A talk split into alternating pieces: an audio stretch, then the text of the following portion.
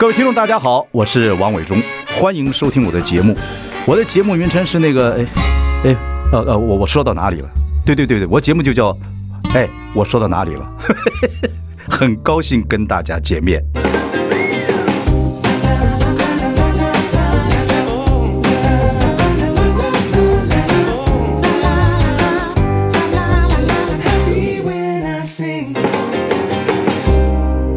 大家好，我是王伟忠，欢迎收听。哎，我说到哪里了？我们已经开直播了，欢迎上中广流行网，还有王伟忠脸书粉丝专业收看。今天我们请到的老帅哥啊，人如其名，坐在我左边啊，帅将军你好，你好。哎，我们家的春联你没听过？怎么说？姓帅人不帅，人胖心不宽，横批是有仇必报，有仇必报。不过说起来，哎，我刚跟您聊天，我说你有个老样。啊，就是人到老的时候有个老样。对，您这个老样啊，我我看您年轻照片，年轻还比较像儒将，现在呢，哎，这个线条很漂亮，啊、所以一定要来拜访啊，来跟您这个请教一下啊。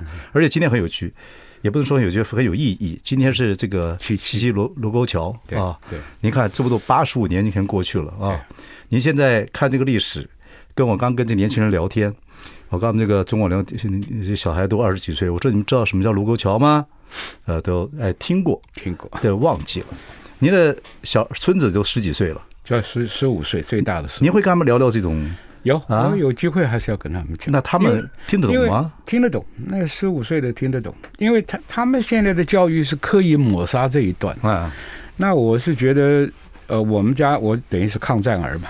对对对对，你是在四川生的？我在四川生的。那你四川话会说没有？当然会说。那你是重庆的还是成都的啊？我是我皖县的。皖县，皖县。重庆，重庆讲话比较凶啊，啊。其实四川人对所有的下江人态度最不排外的，不排。对对。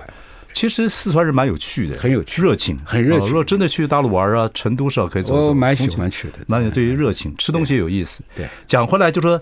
我们一直觉得现在的孩子对历史啊，尤其对抗战呐、啊，这种军人魂等等啊，哦哦，都缺乏概念。不过你在家里还有这个家教。对，我在，因为抗战实在是中国人付了三千两百。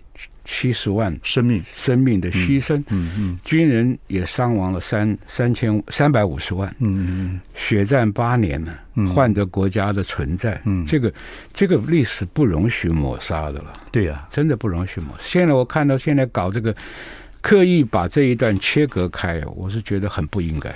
对你们这种抗战的这个儿童来讲，长大的儿童来讲，还有这个黄埔的人。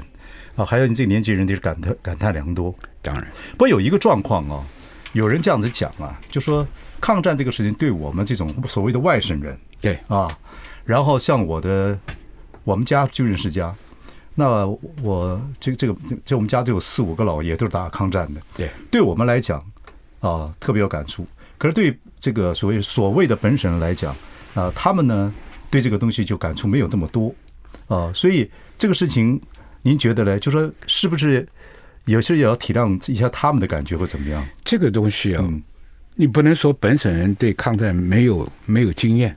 嗯，当初甲午战争以后被隔出去以后，台湾的抗日分子多得很啊。对啊，最近才那个乙未乙乙未啊，一位善意嘛。对啊，对他就是这客家人，客家人一万四千个烈士故事。对，所以大家都因为被政治操弄以后，把他刻意淡忘。嗯嗯嗯，事实上。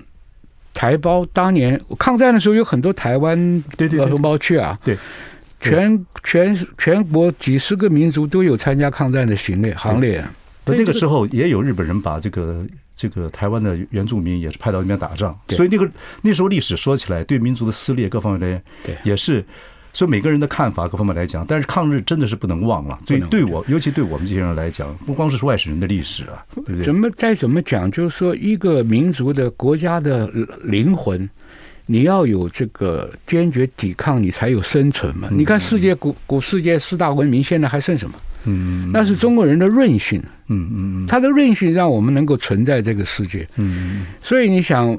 呃，我读复旦的时候看那个第八公墓啊，嗯，你看很多本省同胞他是捡骨的风俗，嗯，大概现在大家都不知道年轻人什么叫捡骨，嗯，埋下去几年要把它捡起来，嗯，捡起来干什么？因为你要运棺材回唐山呢，嗯，太贵了，嗯，这个运费不得了，而且船呢，嗯不方便携带。嗯他把它剪成一个坛子，嗯那就是什么？落叶归根嗯，回到唐山去下葬。对啊、所以你不能讲台湾人没有大陆情节，他有，对。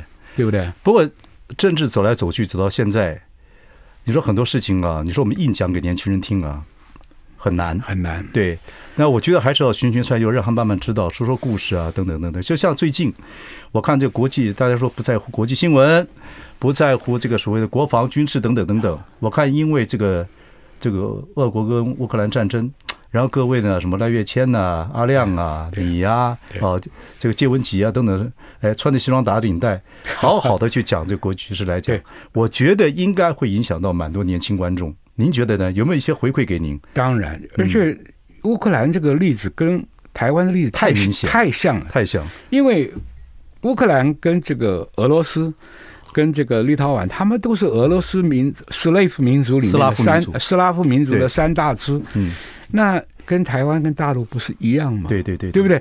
那是同文也同种，也在历史上共同在一起过。然后为了这种撕裂，造成今天家破人亡、死伤这么多。对。台湾会没有感觉吗？好，这是一个问题。嗯，同样又牵扯到一个感觉，就是说，还是有人会感觉说，呃，这个中共啊，不可能打台湾。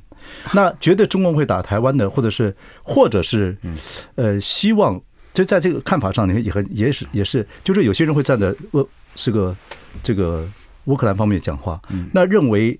呃，这个苏俄是不对的，可是很多人也会觉得说是美国挑起这样的战争，没错，看的好像又是一些像这种老的军工教的人员呐、啊、的子弟啊，或者属于偏蓝的人这样子想。不是这个，因为很多您知道我意思吧？我知道，我知道，我知道啊。所以还有你们几个呢？除了阿亮之外，几个基本上看起来都不是政治很正确。不是，因为我们知道历史的真相嘛，了解，对不对？你今天，我我今天，很多人对很多事情有揣测哈。嗯。其实要问我，哎呀，什么时候老公来打啊？老公打不打呀？其实我们去用这种主观意志去看没有用的。是，你要站在对方的立场。假定说今天呃老公要犯台，你要站在习近平他现在处的国际环境、内部环境，要不要打？这第一个选择。第二个什么时候打？嗯。第三个怎么打？现在对，现在你看，像沈富雄沈大佬跟有一些人想法是这样子，那他并不是。极度的呃反中的人呢、哦，就是他可能有点反共，但不是极度的反中。他的看呃看法，很多人认为不会打，原因是因为习近平的现在内政太多问题，而且又在发展之中，所以不太可能去拿石头砸自己脚，掀起国际的战争，呃等等等等，所以不会那么快啊、呃。在这种情况之下，您的看法呢？他这个有一部分是对的了，嗯，因为我讲刚刚讲，你要站在他的立场，嗯，他的处境，嗯，他的利弊。嗯啊，我们讲一个主政的人，《孙子兵法》就讲了嘛，胜战嘛。因为战争一旦启发，不是你很快速，哎，大凶啊，大凶，你不一定收得拢。第二个，习近平也不是傻瓜，看着乌克兰，不是美国做个陷阱让俄罗斯跳嘛，嗯嗯，对不对？那就那个局还没弄完，这边的陷阱又在布局啊。对，你看亚太，哎，亚太没，不想亚太啊，跟我们有点关系。远远的什么英国了、俄国了，还都在讲。下一个问题是台湾。我关你屁事啊！隔了十万八千里，他们就是一个一个 game 嘛，game game 前面先要带风向，对，就是说啊，这是下个议题，这个议题是美国人鼓动的了，他就希望就是说，今天美国跟中国大陆经济上的竞争，眼看着就要落败，是，那我又没有办法用同样的竞争力去赢过他，他就跟赛跑一样，我跑不过你王伟忠，我找个。脚底下绊你一下，你摔一下我就超前。代理人所以这个东西，两个大国中美的两个意图是不一样。了解。你看美国，美国想的是什么？我不让你称老大。嗯。我打不过你呢，我也要把你拖下去，消耗。嗯。那中国大陆说，我跟你不是争军事霸权，嗯，我争经济霸权。嗯。所以你看他在经济地盘上攻得很积极。对呀、啊，对不对？你看最近那个波音，波音的飞机就是嘛，一下买这么多架，老美吓死了。对，这个东西波音也太太霸道，你的飞机产品有问题，对，按逼着人家买，对，对不对？而且你不买的话，他还办办着很多哦。可是你看哈、哦，美国这么霸道，难道他自己不知道吗？就像就像这个台湾危险，台湾人自己不知道吗？可是很多事情啊，人会账目。对，就我可以不看。美国的美国的骄傲霸权这么多上百年之后，哎，他已经成习惯了了。你看他走在路上或干嘛，他已经成习惯了。他这个这个文化的塑造是有的。对啊，因为我从一九七一九七七到七八在那边读了一年。对，你是读读什么？也是军事的美，美国参谋大学，嗯，就指挥参谋大学在 Fort Leavenworth。那个时候，呃，后来有很多次访美，包含他的军事院校基地，我都看了很多。嗯，到后来又跟他的智库来往，又后来又跟他参众两院，我当立委又参众，所以，嗯，美国我跟他搞了很多年了啊。我看这个。婴儿潮时代的那一代是最繁荣。嗯嗯，我们小时候六零年代、七零年代，美国一切都是最好的。对啊，的确，的确那个时候美国梦啊，对啊，那个梦也的确，我们去看的时候也是不错。而且那时候的美国人也有正义感，有正义感，然后也礼貌，也有礼貌。呃，路上见到 Hello 啊，How are you？现在见到 King，你看那个时候美国人也好，我们在公路上搭便车手一比就有车停。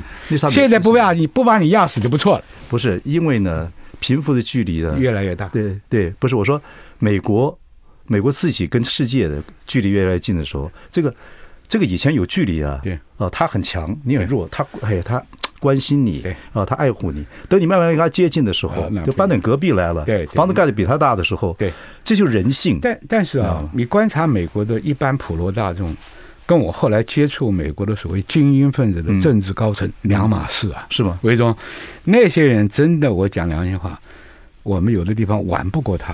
你说那些精英，精英厉害啊，厉害。那那那么，你说他们的军人来讲，他们的狱官可以当成参谋总长，然后私人的军官学校，像这种西点的等等的训练人才真厉害啊。好，我们休息一下，回来再聊。I like 大家好，我是王伟忠，欢迎收听。哎，我说到哪里了啊？这个到年纪才会我说我说到哪里了？有些有一个终于一个年纪比我大的啊，我们的呃帅长官啊，帅化民先生。我们刚才聊到，呃，现在当然是，我觉得你们这些做在电视上做这个国际局势的、谈国防的，终于让现在很多年轻人或观众开始对这东西重视。谈到当当然就是。呃，中国、美国、台湾之间的关系是最让我们关心的嘛？哈，不，您这句话讲的很对，就是说，您到美国也去这个啊，这个整个参访过两年啊，当然英文自己也是自己苦练啊，也聪明啊，学洋歌学的。可是有一点是，就是说，您觉得美国的一些精英军官啊。跟所谓的这些老百姓是不一样。老百姓，美国老百姓很多人连另外一州都没去过，都都土老美。对，可是他们的精英有，有一个 city 都没出去过的，一辈子在那里。他们的精英是很厉害，好厉害啊！而且很多是很多军校是私校啊。然后呢，教的不光是军事，有学机械的，有学电脑的，有学经济的，对不对？对。所以你也是黄埔三十六期的，对。所以你怎么比较两边？在军事方面，我们现在必须要面对这个问题了：如何提升军人的素质？哦，这个这个大学问了，跟学制有关系啊。嗯，你们刚刚去社会上讲，哎呀，怎么有狱官能够当到总长、上将、国防部长？美国，美国，因为美国的这个建立的军事人才培养，它分两条路。嗯，一个叫做备战干部，你这些干部就在战场上去争取你的高位。嗯，就像西点打仗的，打仗的。嗯，他说。像因为一次大战、二次大战，很多范例是陆军在战壕里面苦守半年、三个月的，嗯，要有韧性，嗯，空军要有勇敢的那个两个钟头的聚精会神呢，三个钟头的作战嘛，嗯，所以他每一个军种培养的气质不一样，嗯，那这是一般的叫做备战干部啊，West Point 这个 Indianapolis 这都是备战干部，嗯，另外为什么叫 ROTC 呢？因为还有一个军队，还有一个领域叫建军的领域。嗯，备战呢，你可能准备个十年八年打一仗。嗯，建军呢，可是连续不断的，你要建立你国家的军力。跟做事业一样，有些人是做执行的，有些人是要做发展 developing 的，对不对？所以他就要从大学里面找优秀的。嗯，因为你读西点军校，你不见得能读哈佛，不能读 Stanford。嗯，那在常春藤学校里面收来的这些高高材生呢，我给你军费。让你穿军服，受一点军训，嗯，那你到军中去历练，然后因为他的普通科学好，可以读硕士、读博士，对，那他就变成一个 interface，就是跟产官学界他就连在一起，这是很重要。他们又懂得预算观念，因为建军是钞票、科技、跟你这个融合的这个对对对。界面，所以他们到后来反而容易干到，他们的上将里面十个有七个是 ROTC 了，嗯嗯，ROTC 它重点不是培养你到战场去打，ROTC 就所谓的是这个大学里面参加精英精英他收来的，收哎，因为当军人，他我一个同学的儿子就在那里面。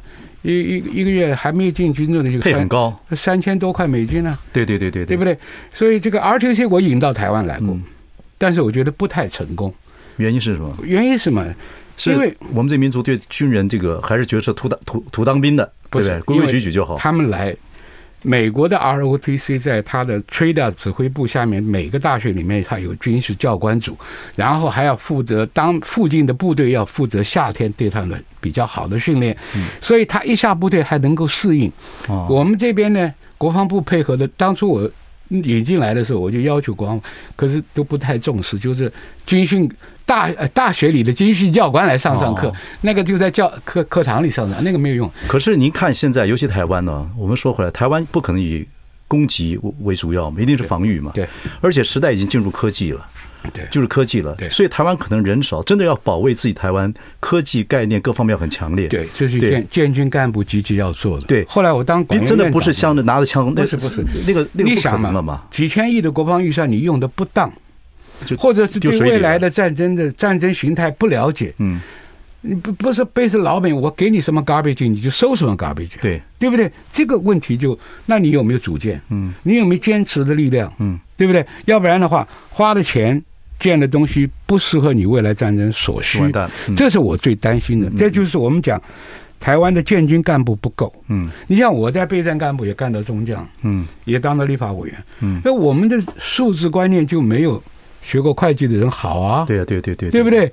那当初我在国防部时就看到这个问题了，比如我们采购花了几百亿美金放到美国那里，什么时候缴钱，什么时候放进去，汇率汇差都是蛮大的差差距。专业专业，你不专业的话，那个时候我跟唐飞常常就骂那个主机单位，我说你就是个 cashier，一个出纳，你就不晓得这里面什么时候你当配的时间是。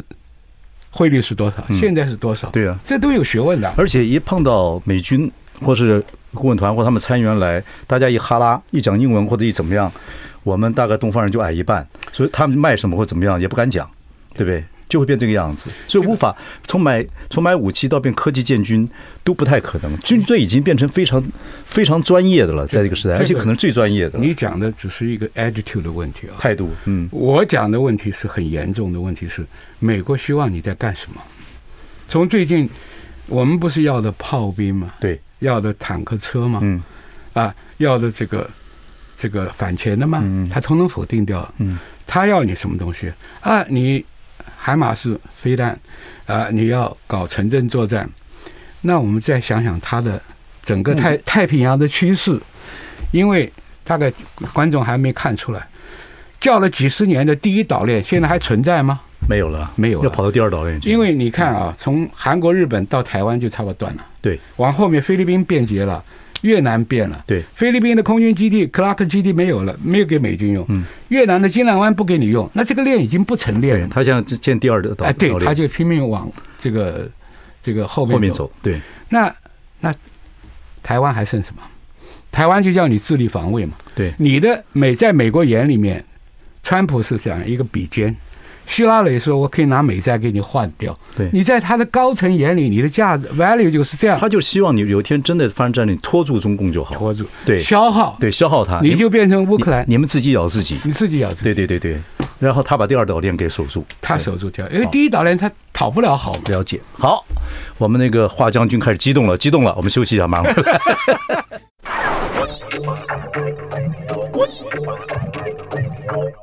大家好，我是王伟忠，欢迎收听。哎，我说到哪里了？今天我们请到的是这个帅将军，让我们聊一聊。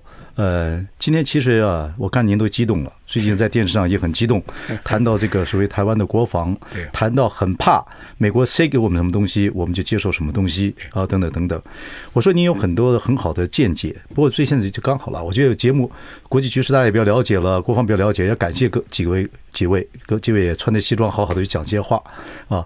您是这个黄埔三十六期的，以前强树中学毕业的，对啊，强树您跟这个冯世宽是同一期，差不多。我算过，你好像应该是高中一毕业就进进军校啊？你没有 delay 两年？没有。哦，直接进校。你是那个时候就想做军人？对，我我在高二就想。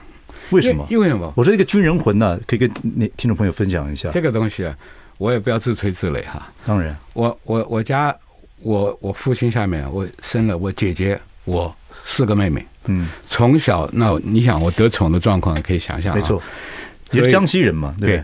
所以从小学一年级到高三都请家教。好，哎呦，哎，那。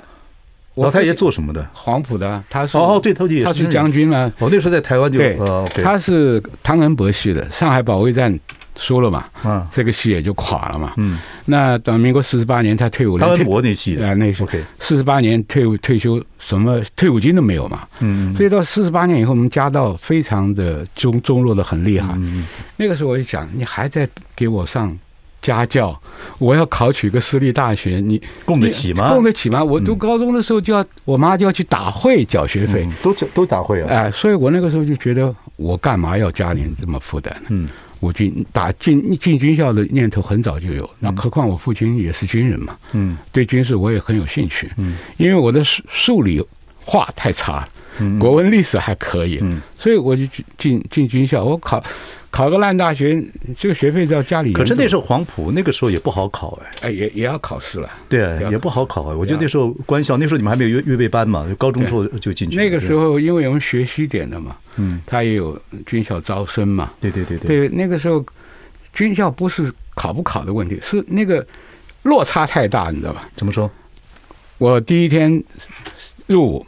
那就有震撼教育，又爬又爬。那当然，我们当狱官也是一样啊。嗯，到晚上晚上一点钟，我在站卫兵。嗯，好，那个时候走廊里面那个灯泡是五烛光的，对，一灯如豆啊。对对对，黑黢马虎。对，肚子饿的咕噜咕噜叫，只能灌自来水。嗯，想想昨天晚上还在第一饭店米高梅跳 disco，今天晚上在这里那个落差。大到你你你你你知道那感觉吗？好，我所以到现在我还记得。嗯，那我四个月入伍完了以后，我爸爸跟那个校长艾艾是同学嘛，那我爸爸妈妈也来看我。那艾校长就把我爸妈带到操场，说这个是你儿子。嗯，我妈说不是，你不要骗我，这个不是我儿子，晒成干了，晒黑了，人又瘦了。嗯嗯嗯，你知道吧？那个时候我进去的时候七十多公斤，嗯，三个月入伍完了六十公斤。哎，那个时候。像你们将军的孩子进，当然认识认认识学校的人了。可进去有时候，爸爸讲说帮我多磨练。哦，那个时候他也知道你不要交代了，那就够受的了。对对，比平常人还惨。哎，对，那个时候我们没有办法说去请托的了。嗯嗯。那个时候，呃，艾校长看到我们在餐厅吃饭的时候，在他面前爬来爬去，他都不管了。不管的。哎，他就是学西点那一套。嗯。他认为就是说，你来自于社会各种不同的家庭，嗯，把你以前的习气、个性通通揉碎。一进去就野兽野兽训练，我们叫野兽营。野兽营，对。你王伟忠不叫王伟忠啊，给你零零八号，说号码。哎，号码。这个，我是我是那个我是玉官嘛，我是七九年进当玉官，所以我们那时候磨练也很深。我是分在第一师校受训，啊，第一也很凶悍的。OK，不，您后来有没有？您有没有现在最近回军校看看？就是说，你有没有体会一下现在黄埔啊，或者是三军的他们的这个？素质啊，士气啊，您不妨跟我们分享一下，让我们也感觉到，哎，台湾还是需要军人做底，然后看全民怎么样去。如果真的面对到国际风云诡谲的时候，怎么办？学校办的好坏，嗯，跟社会的支持程度有绝对的关联。知识程度，支持的程度，support，哎，就是说我们进那个时候军校是一种荣誉感。嗯，我觉得社会上我们待遇虽然差，没人敢看不起我们。对，军校生出来之后穿的穿的蛮笔挺的，对不对？满，所以凤山那高雄满街都是，满街都是。我们那时候还不准做摊子哦。对对，不行，那不行的。对对，假定说我们两个出去吃饭，你学弟我学长，不准你付账的。他都有这种潜规则的，对对，路人见到还要敬礼的，对对对，所以所以到了我们在学校被磨练的很惨，到了部队，那学长非常照顾学弟的，当然，因为我们那个时候面对的是老航武啊，嗯，还有还有很多奇奇怪怪的那个派系的，对对对，所以你你军校学生，我们外号叫穿黄马褂的，那时候黄埔进军队还被一些以前的老青年军呐，对对老士官或者一些欺负，觉得你有什么了不起？对，你李正骚气跟我也差不多。对对，黄埔自己很骄傲。我我跟你讲，带兵呢，不是像这外面讲的那么简单。嗯嗯。我当连长在金门，嗯也有那个士官，嗯，非常别扭，嗯，他的排长都被他赶出去了，嗯嗯，不能混了，嗯，那上课也不好好上，实在。就会影响到我的威信了。嗯嗯嗯，你知道我们逼急了干嘛？嗯，把那个事务首相上堂往他面前一甩，来，因为他们没事就威胁嘛。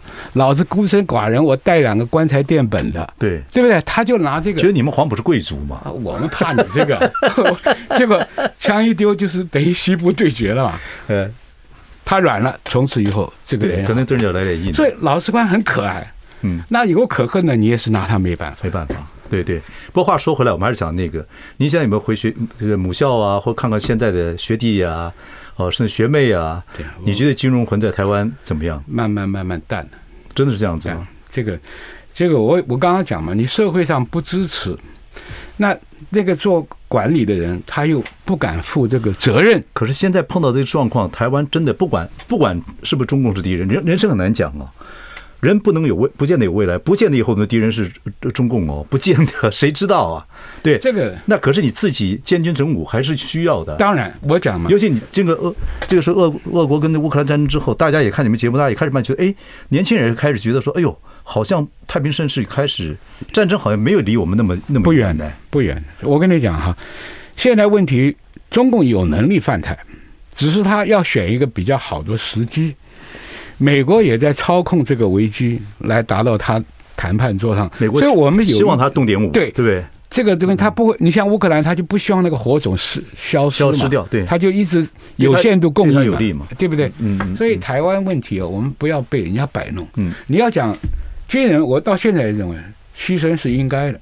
不管你现在世界高不高，我居然是这个身份，要打到底的，但是不能把老婆去拿去打到底。我休息一下，这个问题我们刚刚快谈到重点了。好，马上回来。I like 103, I like radio。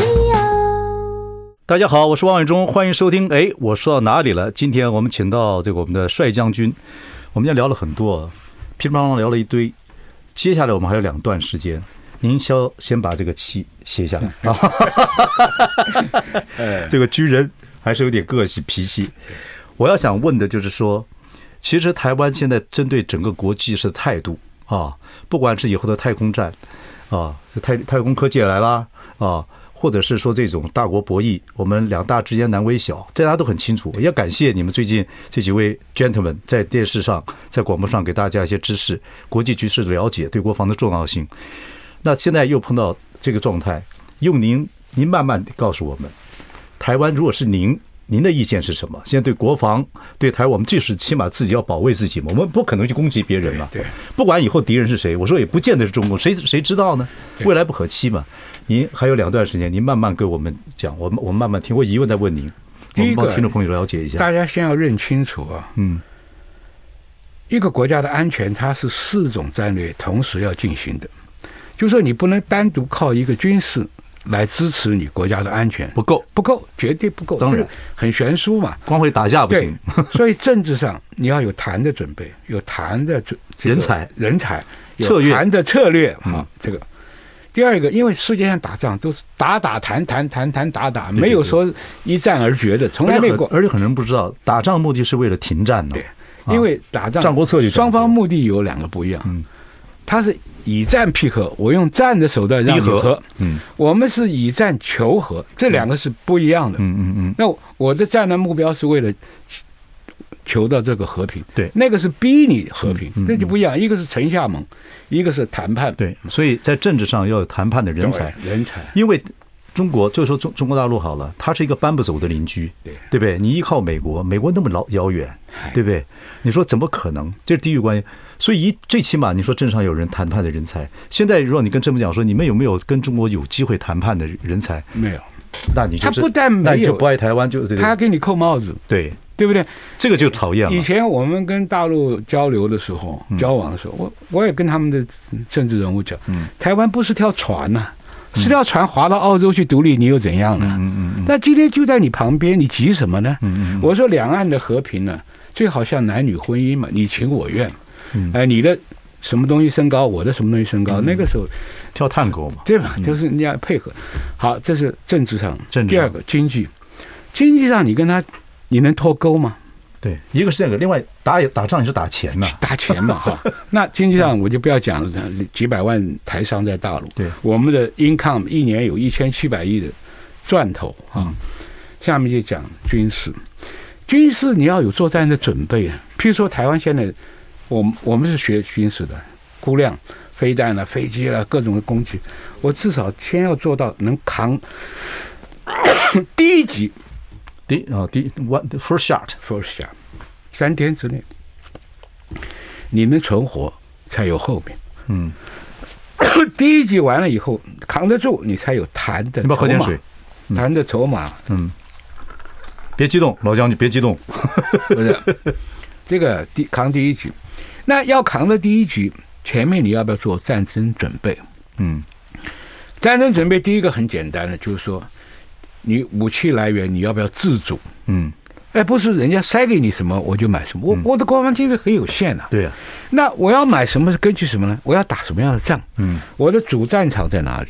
因为台湾我已经电视上讲很多次了，台湾没有城镇作战的条件，没有不可能，你没有回旋的空间。嗯，中国大陆是八年抗战，它可以拖到重庆。嗯，乌克兰可以拖到基辅，拖到乌西。对，我们往哪里拖？没有没有办法。好。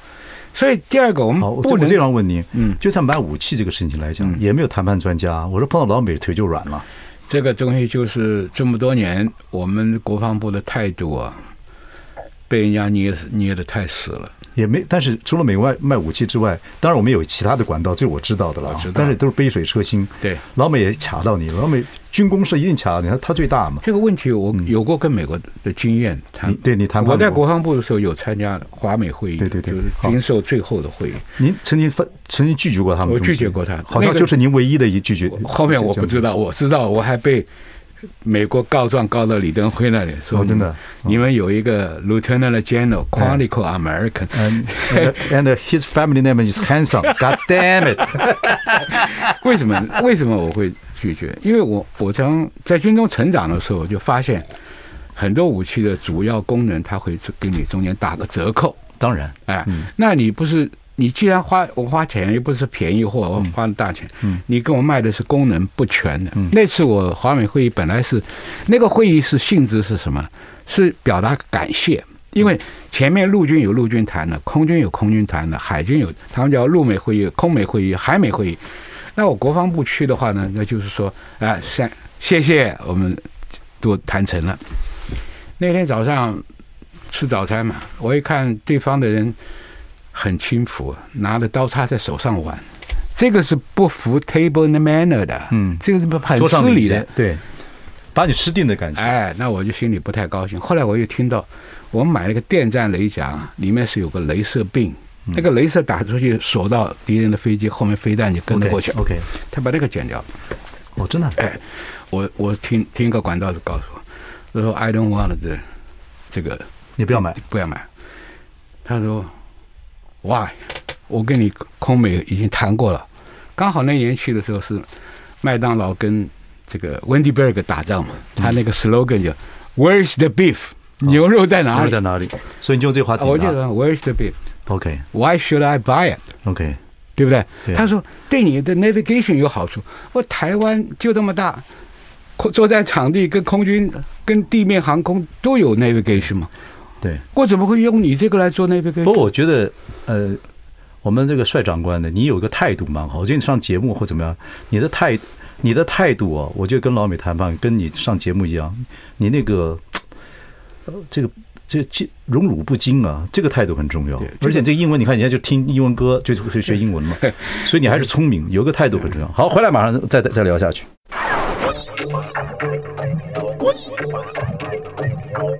大家好，我是王永忠，欢迎收听。哎，我说到哪里了？今天我们请的帅将军聊一些这个他自己的经历，还有个国防局势的看法。帅将军跟我一样，到年纪了，说讲话有时候会哎，不知道说到哪里去了。可是您今天讲很精彩，我建议听众朋友啊，回去再听听 Podcast，其实里面有蛮多很精彩的一些事情。我们刚刚跳的比较快，不过最后我们还是要讲这个，就说国际风云真的很诡谲，我们真的就发觉，从这个苏俄跟乌克兰战争到这个战争真的离我们不太远啊。所以您说台湾必须要开始面对这个态度。可是战争或者是国防有四大因素，不光是所谓的国防啊武器厉害，这是另外一回事情。另外，您刚才说的就是经济啊。还有这个政治，政治，政治要有会谈判的人啊，不能光打，可能要谈，很重要。有时候不战而屈人之兵也是很重要。对，再来就是一个，你说心理，这个心理就跟情报这方面有关系吗？或怎么等等？心理啊，是对人民的认同，就是哦啊，你像以前居民有没有一心？对，你想想看，为什么政治选举要带风向，要搞制造这个？嗯，一样啊，你看看十年前吧。大陆同胞来台湾玩，羡慕台湾，羡慕的要死啊！对，你们可以骂总统，你们可以没有什么城管，你可以怎么样，怎么怎么样？嗯，台湾最美的风景是人。嗯，那个时候百分之九十大陆同胞，嗯，我还希望你们的模式能够移到大陆去，让他解决他们那个时候的困难。才几年呢？嗯，你这边在吃人家的，又要骂人家，现在百分之九十几人家赞成武统，这就很讨厌。这在习近平取得大陆的人心的认同上面，他已经占了优势。嗯，所以第二个，你想心理对不对？战争有没有影响？有。我们以前最后一场大战叫徐蚌会战。嗯，淮海战，淮海战，淮海战役，你看那个电影的。嗯，国军手上有陇海路、平津路十条这个十字的铁路，照理讲，你的后勤补给是比。罗马要强嘛，嗯嗯对不对？第二个，你有几十万、三十万到四十五十万的部队，嗯，你有统一的指挥官。老公呢，粟粟裕、这个陈毅这几个各各个山头，三爷、四爷、二爷，靠陈邓小平在那里串，还没有一个统一指挥官。嗯，啊，国军有空军，有装甲兵，对，而且我们刚刚训练回来，对，嗯，我们。学军事的人说：“怎么可能输这场仗？”可是我怎么失？我们怎么失掉大陆的？我我父之辈他们都都都都有参加嘛。嗯。后来你要知道，第一个匪谍把张灵甫机械化部队送到山区里面去，把坦克也丢掉，卡车也丢掉，带着兵在孟良崮山上没吃没喝的。这个以后要你慢慢分析。对对。然后匪谍告诉他，告诉老蒋，我们的战略是让他被围。然后我们在外面的部队再来带反包围，结果统统被干掉。所以我讲哈，那时候旁边第一秘书都都是匪谍。可是我想，为什么明星呢？他没有后勤，他靠八十五万老百姓拿那个机工车，嗯，推上去的粮食拖下来的是伤兵，嗯，所以我们完全输了。明星站在他们那边，明星来，嗯，所以我讲四大战略，再回到军事好了，嗯，既然你知道中共有犯台的。那你现在要不要积极做准备？要，当然。好，你一个弱势的军队要抵抗强势的攻击，尤其未来的战争是海上的、空中的、炮弹的、飞弹的、火箭的，甚至太空的。太太空的，嗯，你唯一能够打赢的就是挖地道嘛。越战越共是赢什么？地道。对，金门个儿小，靠什么撑下来？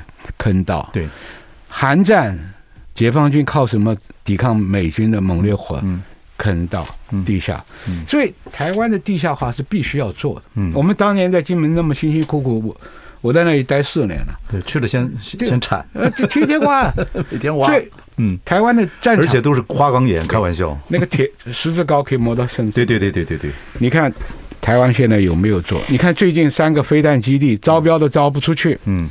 那还是飞弹哦？不是，现在公共工程很多人不敢不敢标标嘛，一下又又出问题又什么的。不是，最主要是看决心嘛。对，哎，你不敢标，我加钱嘛。